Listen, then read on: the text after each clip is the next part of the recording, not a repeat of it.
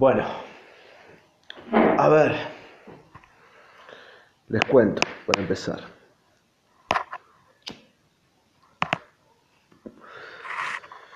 Estuve pensando en hacer otras secciones y no se me ocurría qué. La idea siempre es focalizar esto en la música eh, y el descubrimiento de cosas, ¿no? Y bueno, ya están rodando las eh, las secciones anteriores, que son grandes canciones para enfermitos mentales, y la otra que era Melomanías de Escabio. Las grandes canciones es yo eligiendo una banda y hablando de canciones de esa banda, de qué momento apareció en mi vida, qué me generó, y hablar de, cosas de nerds, o sea, de, cosas que yo veo en las canciones que hacen que me, me parezca que es una canción genial. Y por otro lado, las melomanías es más o menos lo mismo, pero hablando de diferentes bandas seleccionar una lista, tirar un aleatorio y que de ahí salgan diferentes bandas de las cuales hablar. Y pensaba, bueno, ¿con qué sigo? Y, a ver, ideas hay montones, puedo seguir en hablar de un, de un disco en específico. Eh, en hablar de una época, que son secciones que quiero hacer y las haré. Hablar de un género, no sé. Pero tengo ganas también a su vez de, de hablar de, de otra temática y creo que es la que voy a empezar a encarar en esta sección llamada Historia Sudamericana X.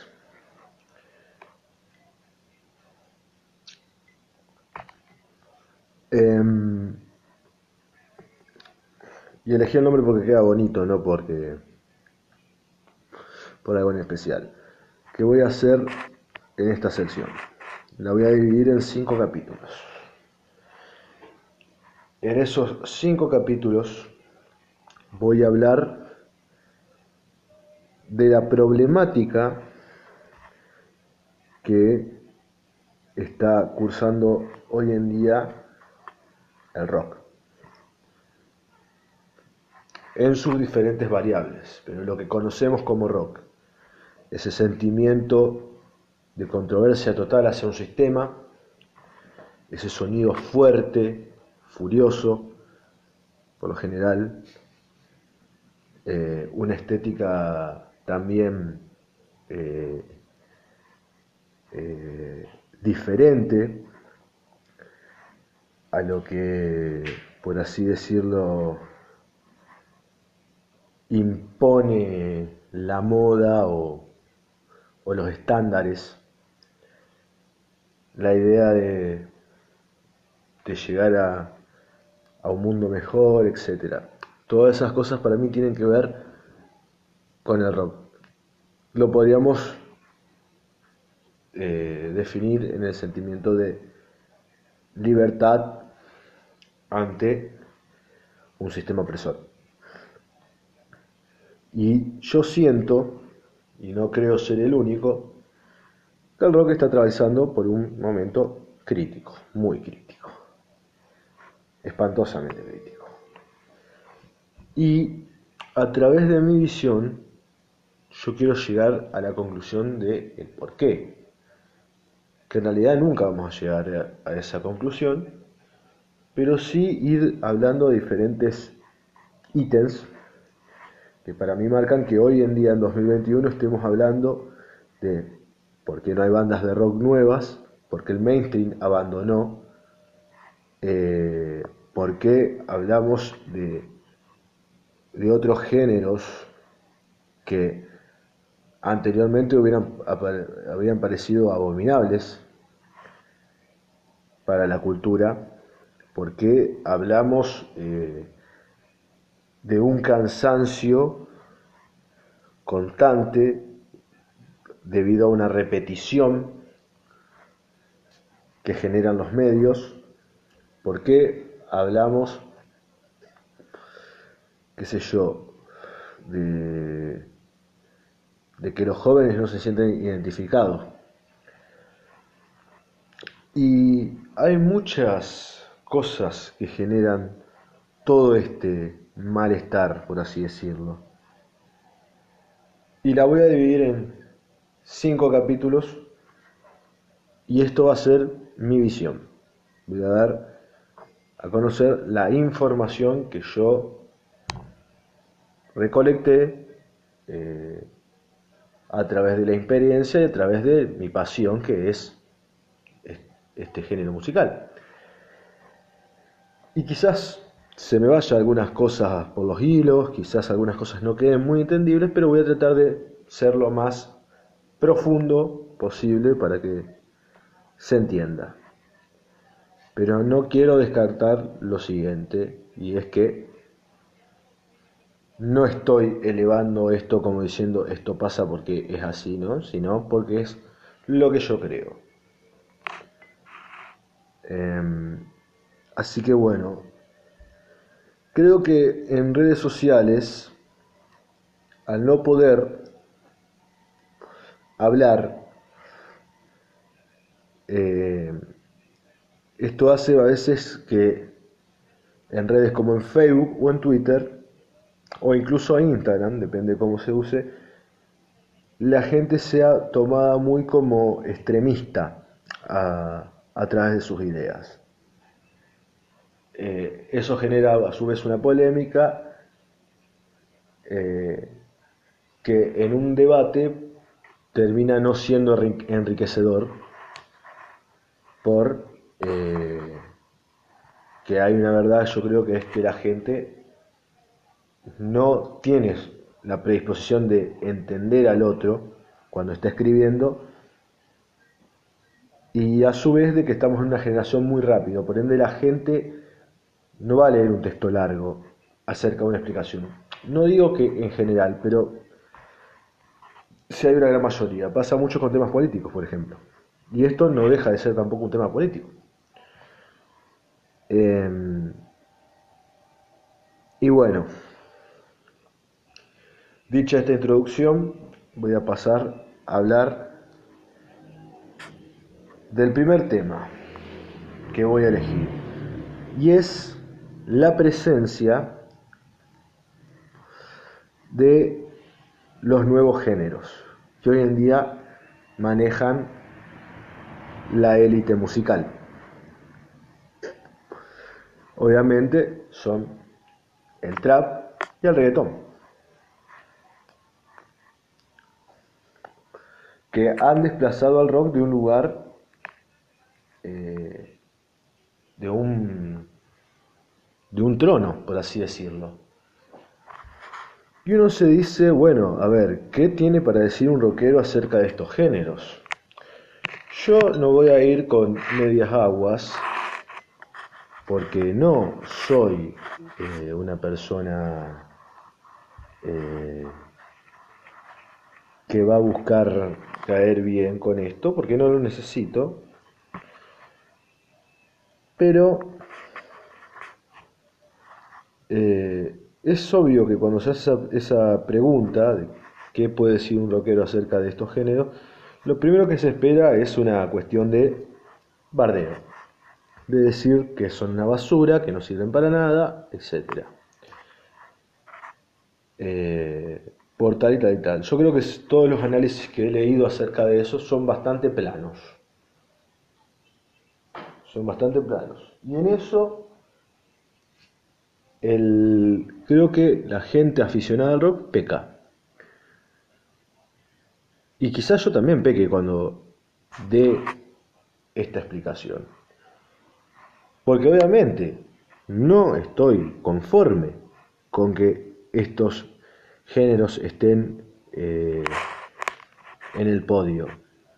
No estoy conforme con ver eh, premiaciones, programas de música o, eh, o cualquier medio y ver que estos géneros abarcan hoy en día la totalidad.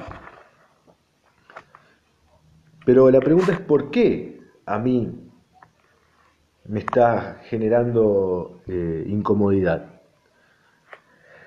Y a ver, no voy a entrar por la cuestión de esa estupidez de, oh, el rock crea conciencia y el, digamos, y el reggaetón solamente genera a las mujeres abrir las piernas. No, eso es una estupidez, es una pendejada increíble.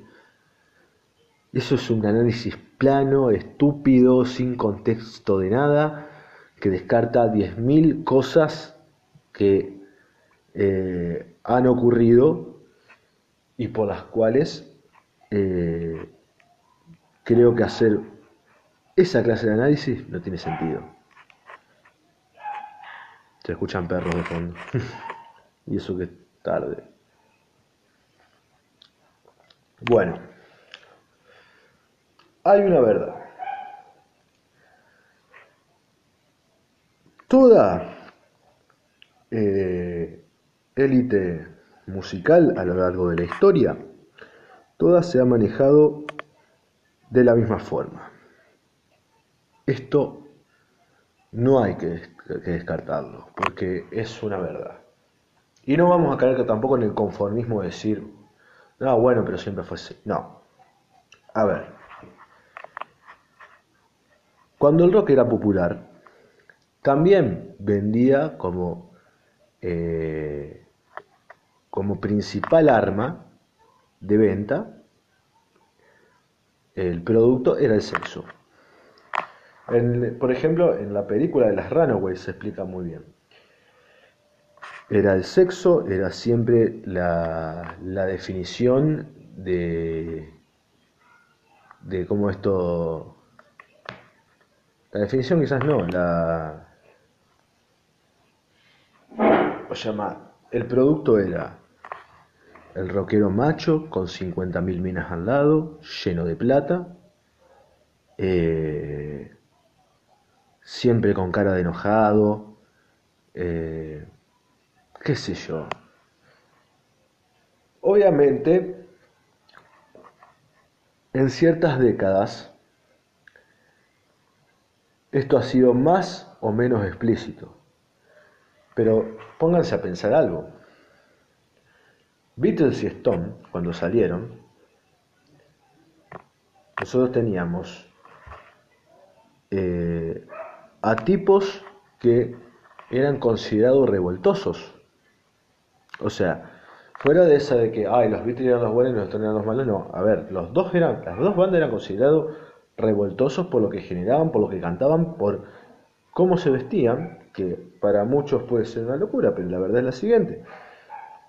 Dejarte dos deditos de pelo en ese momento era, eh, era muy eh, loco. Estamos hablando de años 60, estamos hablando de de una época donde eh, todo era muy estructurado, donde, por ejemplo, más si pensamos en lugares como Inglaterra o Estados Unidos, la religión era totalmente eh, presente en todo ámbito, todo ámbito deportivo, musical, etc. No nos olvidemos nunca también de que el rock viene del gospel. El gospel era la música de las iglesias. La cuestión es que, bueno, pero ¿a qué voy con esto? Es que a nosotros, por ejemplo, nos vendieron mucho que, por ejemplo, ver un video de los Beatles, lo primero que te mostraban siempre siempre en un video de los Beatles, digamos, en sus primeros años, ni bien salió, eran una cantidad de pendejas adelante de, de, eh, del teatro, delante de todo, primera fila, todas enloquecidas. Los Stones pasa lo mismo. Ya había eh, una, eh, una determinada idea. Con Elvis ni hablar.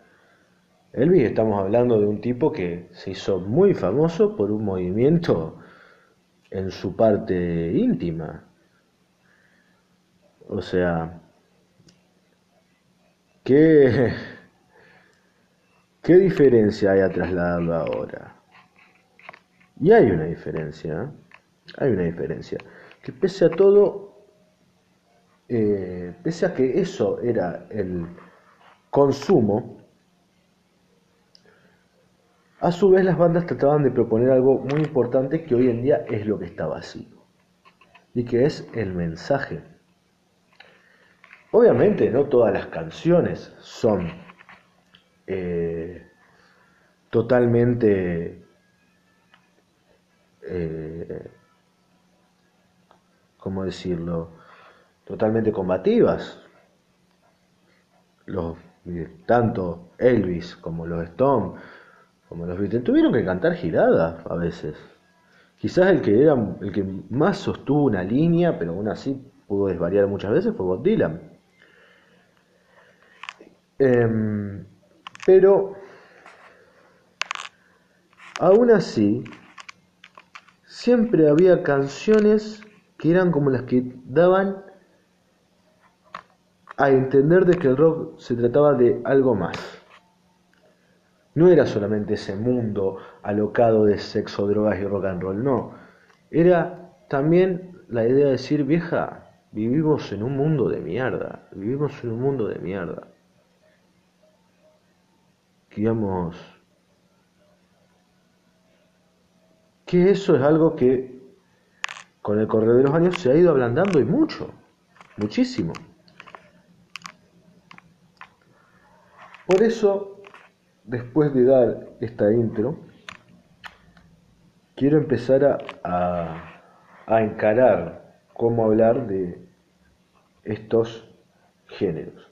Teniendo en cuenta de que el negocio siempre fue el mismo y nunca varió, eh, no podemos solamente criticar al reggaetón o al trap o a lo que sea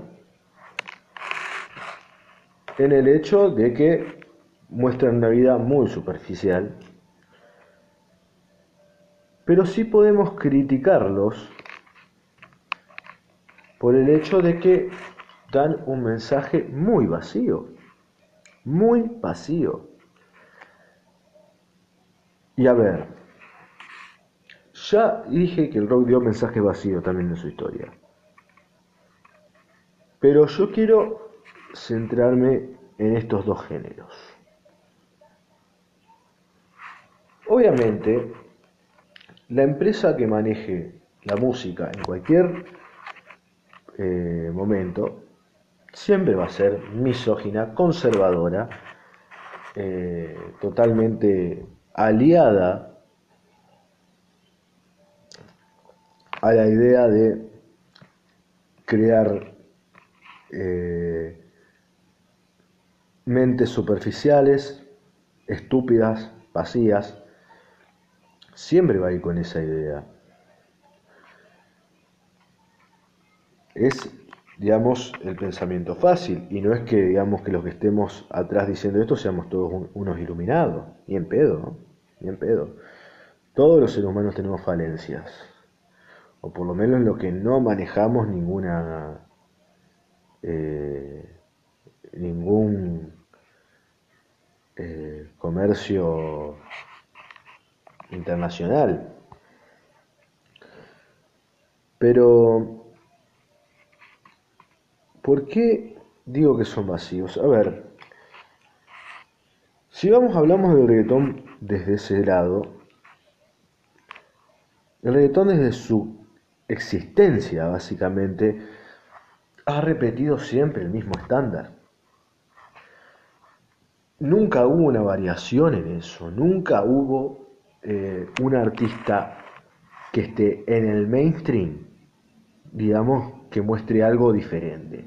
El único artista que quizás usó el reggaetón, pero no es que es un artista de reggaetón, pero que lo usó e hizo otras cosas, nos guste o no, fue Residente.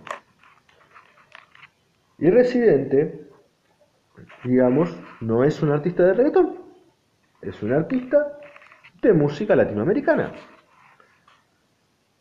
Eh, pero los demás, los que han estado en todo ese, en todo ese quilombo, nunca han mostrado ninguna imagen. La temática se fue absolutamente siempre la misma. Siempre. Pero siempre. Fiesta. Y en la fiesta es sexo a más no poder, que yo no entiendo básicamente en qué sentido o qué tomaban esos tipos, digamos, básicamente para eh, tener la cantidad de sexo que contaban en sus canciones, porque creo que ya es ni Superman te lo puede lograr.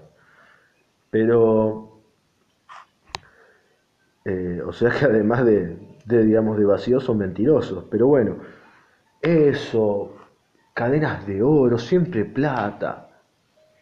O sea, siempre mostrando billetes, autos caros. Yo digo, bueno, qué sé yo, está bien, lo he visto en otro lado, pero... Pero ya hace 20 años que están con lo mismo, muchachos. Hace 20 años. 20 años.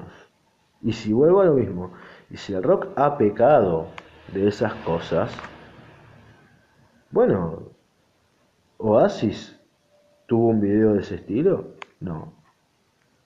O sea, un video musical donde muestren eso, no. Muchas de las canciones esas, digamos, de bandas refiriéndose al dinero, como en el caso de ACDC, o, eh, ¿cómo se llama? O no sé, hasta Spinal Tap hace una parodia de eso. Siempre hablaron desde un lado paródico, hasta de un lado como diciendo, wow, fíjate, eh, ¿por qué me quiere la gente? O sea, Mientras esto, a su vez, te están diciendo, los, digamos, los reggaetones te están diciendo, quereme por esto. Quereme porque la tengo de 22 centímetros, quereme porque tengo la cuenta bancaria llena, quereme porque tengo el, mejor auto del mundo. Y, hasta hoy en día no han cambiado, y es no solamente no han cambiado, se ha puesto cada vez peor. Hoy en día hay muchas cantantes de reggaetón que están básicamente, o sea, cantantes mujeres, están dando básicamente el mismo mensaje y son mujeres. Te estuvieron denigrando al género 20 años y cerrás el orto. Está bien, obviamente estamos hablando de víctimas también, no estamos hablando de, digamos, de provocadores. Pero a su vez, en vez de, agarrar y, llegar a un punto de decir, bueno, eh, ya está, ya la hice, digamos, ya soy millonaria, ya tengo no sé cuánto BMW, tengo cuántas casas, todo lo que sea, tengo el cariño de la gente, en vez de decir, bueno, cambio un poco la receta, no, siguen con lo mismo, siguen con lo mismo. A ellos les exigen que para mantenerse en eso tienen que cumplir, digamos, con el mismo patrón totalmente en su vida. No hay lugar para, para, para la lucha, no hay lugar para la crítica. ¿Cómo habrá sido la cosa que los tipos terminaron logrando que, eh, que se creen los, los Latin Grammy? Los Latin Grammy básicamente no existían. Los Grammy era algo totalmente de afuera.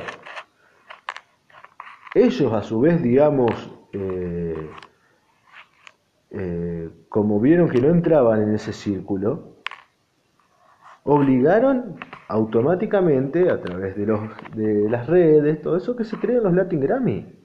Yo no sé si algún productor les habrá dicho atrás, che, bueno, eh, pone esto así. No, ellos lo, lo, obligaron, no lo sé. digo, no sé si hemos si hay alguna empresa presionó, pero, pero es obvio, digamos, que aún así mm, lograron tener, digamos, la capacidad de, meterse hasta en decisiones eh, en las cuales ellos no eran partícipes. Y a ver, y está muy bien que se, que se amplíe un género, y más si estás agregando un, países, está muy bien. Pero es obvio, y está por demás de sabido, que estos tipos no tenían la necesidad de esas cosas. La lucha no fue el reconocimiento del reggaetón como género. La lucha fue básicamente, logremos esto porque esto nos ayuda a que nosotros, digamos, sigamos siendo un producto.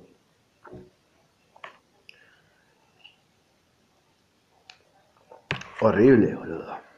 Horrible. Desastre. Patético. Patético de todo punto de vista. Tienen que ser todo, todo el tiempo máquinas de generar dinero. Pero bueno, eso en base al reggaetón. La conclusión que yo saco de esto es que no importa el ritmo. El ritmo no es lo detestable. Lo detestable es el mensaje que dan dentro y fuera de las canciones. Es detestable, es asqueroso. Y esto, no, mejor no, no, lo voy a decir. Creo que ya lo dije. Pero bueno, vamos con el lado del trap, que es lo que nos, digamos, me hace ruido del trap que pasa exactamente lo mismo pero en menor medida. Ellos no son tan, por así decirlo, cosificadores, tan eh, eh, conservadores en ese estilo. Y hasta me puedo llegar a decir, con lo feo que suene, son menos machistas, por lo menos no lo hacen tan explícito, pero sí tienen un alto grado de machismo en, las letras. Pero lo que a mí más, o sea, yo ya todo esto, lo que estoy diciendo ahora, yo lo vengo escuchando el reggaetón, es obviamente no me va a sorprender. Pero, ¿qué sí me pone mal el trap? Y es que tomaron la peor basura, pero la peor basura de los yankees. Un poco de historia, a ver. El trap es básicamente la variación eh, latinoamericana eh, del rap, del movimiento eh, S, del movimiento o género, como quieran decirlo. el rap, como saben muchos, tiene amplia popularidad en Estados Unidos. Traducido acá a Argentina, el rap es la cumbia villera de Estados Unidos. Era una música que cuando salió,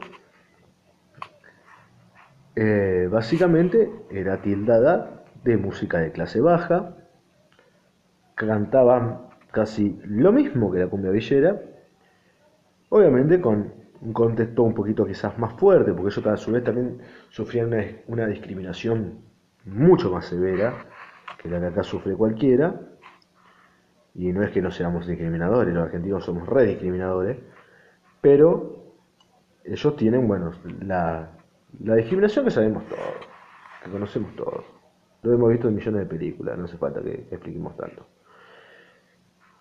Cuestión es que, bueno, el rap, el rap, así como el hip hop y esas, digamos, esas músicas fueron criadas desde ese lado. ¿Y por qué digo que el trap tomó lo peor? No pasa por la estética, sino pasa por un mensaje que también estuvo muy, eh, muy establecido en el rap a través de las eh, conocidísimas batallas de gallos, que es la idea de yo la tengo más grande que vos. Eso, digamos, está totalmente presente en el trap. Y no me vengan a decir que no, no me vengan a negarlo, no me vengan a decir, ah, no, pero bueno, eso no es un disco entero del Duki, no es un disco entero de, de Caso, no, están en todo, digamos. A ver, muchachos, no voy a hablar de algo que no he escuchado, no voy a hablar de algo que, digamos, que no me interesa, o sea, o del cual no tengo información. No despierto la intolerancia por un lado desinformado, despierto la intolerancia por un lado que algo que no me va. Créanlo no, no me interesa. Yo lo, digamos, yo sé interiormente que es así. Y más de una vez me he parado a ver eh, qué onda. ¿Quieren algunos ejemplos? Bueno, eso, digamos, por ejemplo, del Lucky cuando canta Me cojo putas como un rockstar. Ay, Dios.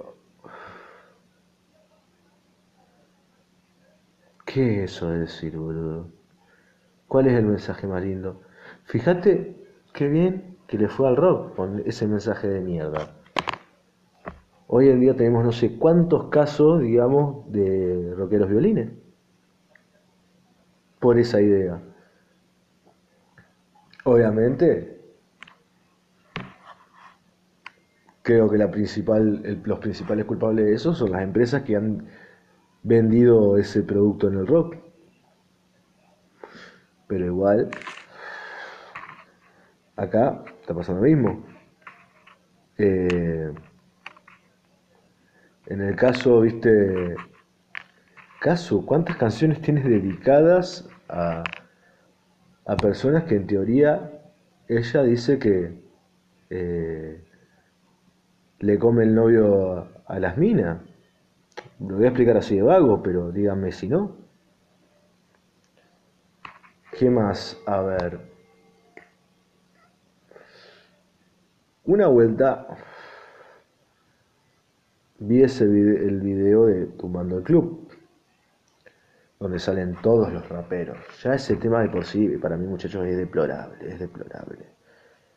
Y en todas las líneas se está repitiendo esto se está repitiendo, yo la tengo más larga que vos. ¿Y sabes qué es lo más gracioso? Que bueno, esto ya es más profundo lo que voy a decir, pero, pero yo lo veo por este lado.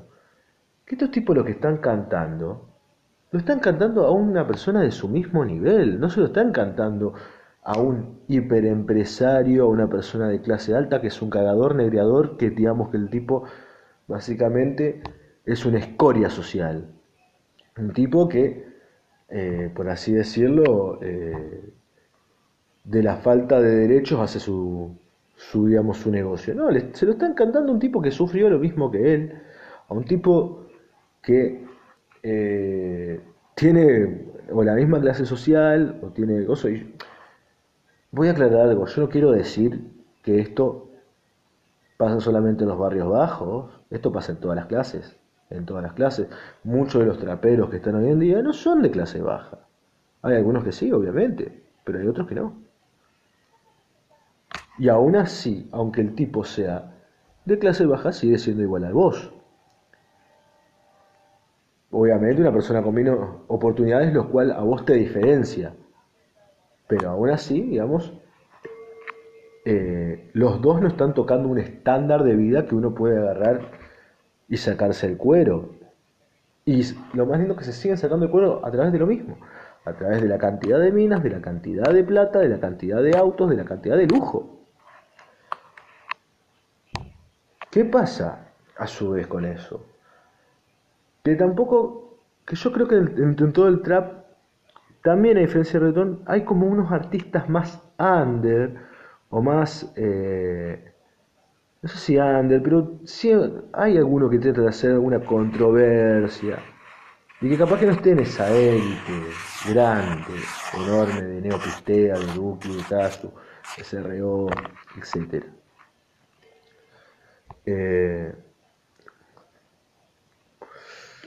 pero hay, digamos, gente dentro de todo que, que digamos, que traslada eh, otro sentimiento a través de su música. Eso es innegable.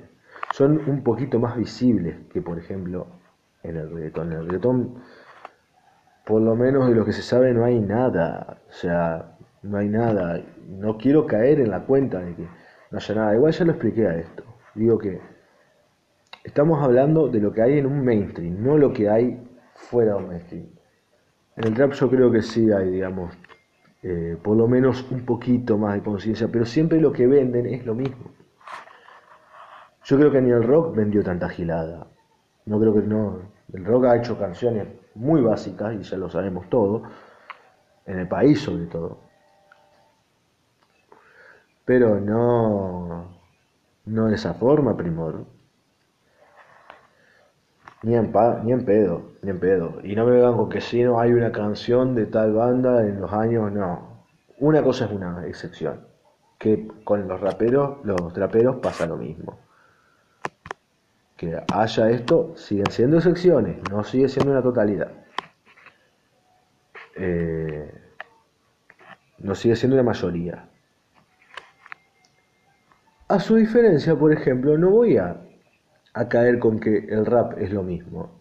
El rap, digamos, por lo menos en Argentina, ha metido a dos tipos en el, en el mainstream que sinceramente son tipos muy sanos. A ver, digo sanos en el sentido de, la cuestión eh, para los receptores, a través del mensaje que dan. Yo creo que Acru y vos dicen cosas muy salpadas, dicen cosas realmente buenas, son tipos que aplauden y para mí me parecen geniales que están. Woz, cuando salió, sacando la distancia de género, me hizo acordar mucho a Rise Against the Machine. O sea, en ese sentido. A Rise Against the Machine hasta se lo ha criticado por lo mismo, por haber hecho, haber mezclado el rap con el rock. Woz hizo más o menos algo similar. No me parece un tipo que por más de que su música no me genere nada, porque a mí me, eh, mi cerebro vibra con otras clases de, de sinfonías, eh, no me parece que sea un tipo para una crítica vaga, para ir a decir, no, sí, lo que hace es una mierda porque es rap, no. Fíjate, digamos, lo que, eh, lo que canta el tipo en las canciones. No por nada, yo creo que también el tipo es tan alabado por eh, cuestiones, ¿cómo se llama? por tipos grosos en cuestiones de lírica, como por ejemplo el Indio Solari, hablando de voz. En el caso de Acru, yo he visto entrevistas al loco y es un tipo que habla muy bien, y es un tipo que habla muy centradamente y es un tipo muy estudioso de su género. Y el estudio no va solamente en la técnica de cómo hacer las cosas, sino también va en los mensajes. Lo cual me parece genial, porque aún así logran derribar un estándar y siguen manteniéndose en, en el mismo lugar. Termina haciendo que esas empresas eh, sean más dependientes de ellos que ellos eh, de esas empresas. Aún logran todavía eh, dejar en claro que el arte no es algo vacío, que el arte tiene que tener una expresión de algo. Y a ver, y no significa que al hablar de esto hablemos de que no todo tiene que tener una carga social. Puede tenerla como no, puede ver uno quizás una carga social donde no la hay. Pero hay cosas que están totalmente claras. Una cosa es un mensaje totalmente eh, forro, por así decirlo, y otra cosa es un mensaje como diciendo, che, mira, tengo esta visión, tengo esta visión, esto me está generando una especie de sentimiento y quiero eh, y quiero transmitirlo. Ya sea amor disconformidad alegría lo que sea. Pero no me vengan a decir todos muchachos todos sabemos lo que es la violencia. Todos sabemos cuando alguien ejerce violencia. Todo ser humano es violento en algún punto de su vida. No existe eh, un ser astral total eh, que diga, no, yo no tengo violencia en mi interior. No, todo la tenemos, todo la tenemos. El problema es qué hacemos a través de esa violencia y sobre todo cómo la vendemos. Y a ver, y vuelvo a lo mismo, para terminar esto y para aclarar. Yo sé que el problema acá no es Duki, sé que no es caso en sí, sé que no es Cerreo, sé que no es Neopistea, sé que no son todos ellos los principales culpables de esto. Sé que también atrás tienen millones de, digamos, de discográficas o lo que sea, quizás no millones de discográficas, pero millones de personas que están atrás de una discográfica, de una, no sé, eh, de una distribuidora, de lo que sea, que están pidiendo que ellos vendan un producto. Y es obviamente que los asesores, en base a eso, van a exigirle que repitan una fórmula, porque saben que esa fórmula vende. Así que bueno, eh, sé digamos que, que, digamos que ellos no son, que tienen algo de culpa, la tienen, la tienen, porque son tipos ya con la vida hecha, no son chabones, digamos, que están en la última villa, digamos, que cuando sacan un tema cobran tres pesos.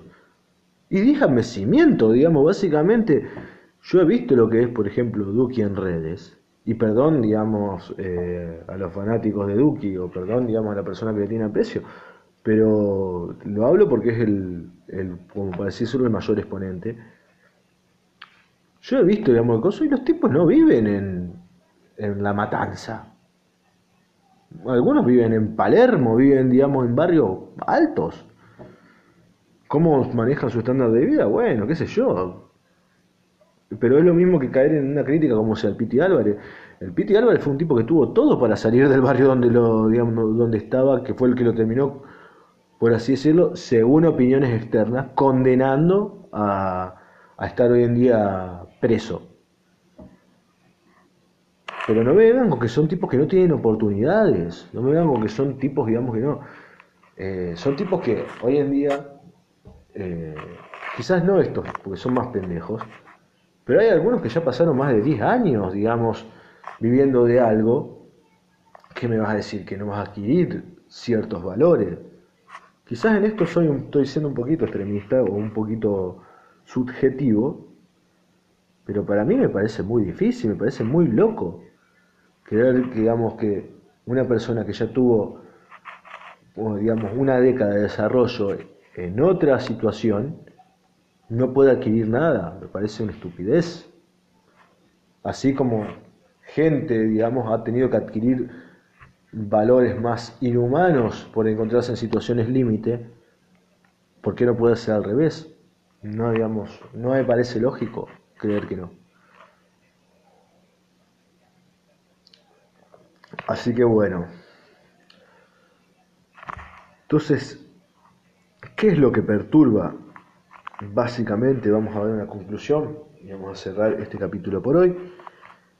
¿Qué es lo que perturba de estas músicas? Yo creo que no pasa por una cuestión de ritmo, no pasa por una cuestión de, eh, de estética, pasa por una cuestión de mensaje, el cual está siendo plano, eh, muy violento y muy... Eh, muy vacío, eh, por así decirlo, muy conservador también. Muy conservador porque son valores competitivos que no tienen sentido. Otros, digamos, son eh, valores hasta bíblicos, digamos, posicionando, qué sé yo, a la mujer como un objeto y no como un ser humano. A ver, no voy a caer en que yo no tengo actitudes machistas, las tengo, todo el mundo las tiene. Y no es una conformidad de decir, no, sí, bueno, eh, yo las tengo, pero tengo hasta ahí nomás. No, obviamente las tengo, pero yo no soy un, digamos, un gran, eh, no soy una persona influyente. Por lo menos hoy en día no. Soy una no soy un formador de opiniones no tengo, digamos, un gran caudal de público el cual, el cual necesita que yo esté transmitiendo un mensaje, porque se sienten eh, perdidos en su vida. No, pero estos tipos sí, y lo son. Una vez que vos ingresas a un estándar popular, eh, es muy difícil, digamos. yo entiendo que no debe ser moco de pavo estar ahí, yo entiendo básicamente que, que es una carga total, pero también hay que entender la posición de uno. Porque, a ver, si vos quisiste hacer música, la verdad es la siguiente, quisiste que tu música llegue a la mayor cantidad de gente posible y no me vengan con ese chamullo de, no, yo hago música eh, para el que le guste o para el No, primero y principal, si haces música para que para o para vos, si haces música para vos, quédate en tu casa tocando, porque lamentablemente te aviso que hay 75.000 bandas atrás tuya que quieren eh, tener una repercusión en el mundo quieren sacar su música para otras personas. O sea, y que, que vos le estés robando lugar me parece totalmente deshonesto. Tanto para vos, porque en teoría vos estás haciendo un producto para vos mismo, eh, como para los demás. No sé si se entiende, pero yo lo creo así. Segundo, eh, se me olvidé lo que iba a decir. No se olviden que estoy tomando whisky mientras hablo de esto. Bueno, eh, partamos de esa idea de que básicamente la música, cuando uno busca un establishment, no es personal, no es personal. Basta de creer esa estupidez de que es personal la música cuando uno busca un, eh, un tipo, un, un límite alto, perdón, quizás esté mal expresado. Eh, vamos a decirlo así, cuando uno busca tocar el cielo con las manos, tu música no es personal. Eso de que, ah, bueno, yo para que le guste, bueno, el tema es el siguiente. Está perfecto que hagas para que, te guste. Ahora, eh, qué sé yo. Creo que debe ser un poco aburrido mirar abajo el escenario que estén siempre las mismas personas. Ya sabes qué lo te van a decir, ya sabes, digamos, qué te va, digamos, cómo vas a progresar tu producto. Parece medio forro también. Parece también como negarle algo a alguien. O sea, cuando no tenés por qué negar nada de eso. La intimidad es propia también. Bueno. Y otra cosa. ¿Por qué creo yo que se comprueba la veracidad de lo que digo? ¿O por qué yo llego a esta conclusión? Es muy fácil. Antes era impensado que en, digamos, en las canciones esté el artista diciendo el nombre de la productora para la que trabaja. Eso me parece totalmente horrible, me parece un asco, me parece una basura. Eso, digamos, ¿qué es eso? Eso es decir directamente que ya sos un producto de una, de una, eh, de una discográfica, que ya sos, digamos, parte, digamos, sub, va, ni siquiera una parte, sos la, la digamos, la, la, una resaca manejada de unos, digamos, de un grupo de infelices que están ejerciendo sobre tu creación. ¿Te están pagando? Seguro, te pagan muy bien, pero ni la duda. Pero nunca necesitaron hacer esa propaganda. Hoy en día la están necesitando porque están cada vez más... No es ni siquiera que están muertos, porque siempre están. Pero marcando ese terreno, marcan como que los artistas son de ellos. Cuando los que generan todo ese quilombo, lo que generan las repercusiones sociales, lo que generan todo ese, eh, eh, todo ese coso, son los artistas. Ustedes pónganse a pensar algo. En todas las canciones que han sido criticadas, por ejemplo, ¿no? Dentro del rock. Canciones, qué sé yo. O no solamente en el rock. Canciones en, en distintos géneros, por machismo. Saquemos la cumbia, pero te digo las que se han sido criticadas fuerte. Creo que una de eh, de los ejemplos más claros es eh, la de Gacho Castaña que dice si te agarro con otro te mato, salvando la distancia de género, de género musical digo. Eh, ¿A alguno se le quejó la productora de Cacho? O, no, el que, el que le damos la pagó fue Cacho, y obviamente bien pagada, no hablemos boludeces, bien pagada. Y acá, digamos, Pero a lo que voy es lo siguiente, todos se fijan en el artista, no la productora. ¿Y qué es lo que está buscando la productora, la discográfica, toda esta sátrapa de hijos de puta? Lo que están buscando es básicamente eso, marcar la cancha. No necesitan eso. Cuando uno te agarra y te dice, o sea, no, no necesitan eso para generar lo que genera la guita. Obviamente que es una cuestión de ambición, de siempre querer estar por encima del artista. Siempre lo estuvieron y siempre se han manejado así. Siempre se han manejado así. Eh, pero a través de esto, por ejemplo, buscan marcar eso, marcar la cancha, hacer, quedarse con el reconocimiento de la obra de otro.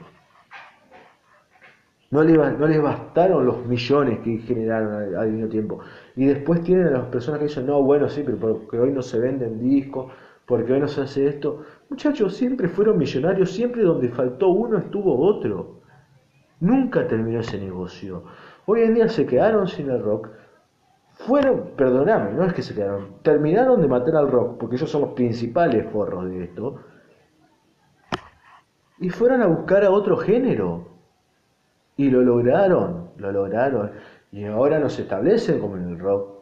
Porque yo creo que eso es lo que más, digamos, les perturbaba del rock. Y ojo que el día de mañana los artistas, digamos, no empiecen a hacer la misma boludez, los artistas de rock. Eh, fueron a buscar otro género y si siguen estando, y cuando se muere este género van a seguir estando. Nunca son pobrecitos en esta historia, muchachos, nunca lo son. Así que bueno, este va a ser el primer historia sudamericana X dedicado pura y exclusivamente a estos nuevos géneros que están eh, dando vueltas en el mainstream. Un abrazo a todos, a toda la persona que se dio por escuchar esto. Eh, sinceramente les agradezco, no tienen ni idea de cuánto. Esto no va a cambiar nada, yo ya lo tengo recontra Pero eh, siempre que haya un medio que, lo, que dé la posibilidad de expresar algo, está bueno expresarlo. Está bueno expresarlo, no es ridículo hacerlo. Digamos, a veces quedan ideas más claras de las personas en cosas como esta. Y hoy en día estoy muy contento de tener un medio donde puedo explicar ciertas cosas, aunque sea por una hora. Y, y nada, si, a ver, si le damos a la persona digamos que le guste esto, también obviamente tiene todos, digamos, los otros podcasts donde se habla de bandas, eh, donde obviamente no profundizo de estas cosas, pero por ahí sí doy un, un puntapié a esto. Y nada, nada, nada. Gracias eh, a todos y que tengan una muy linda noche sudamericana.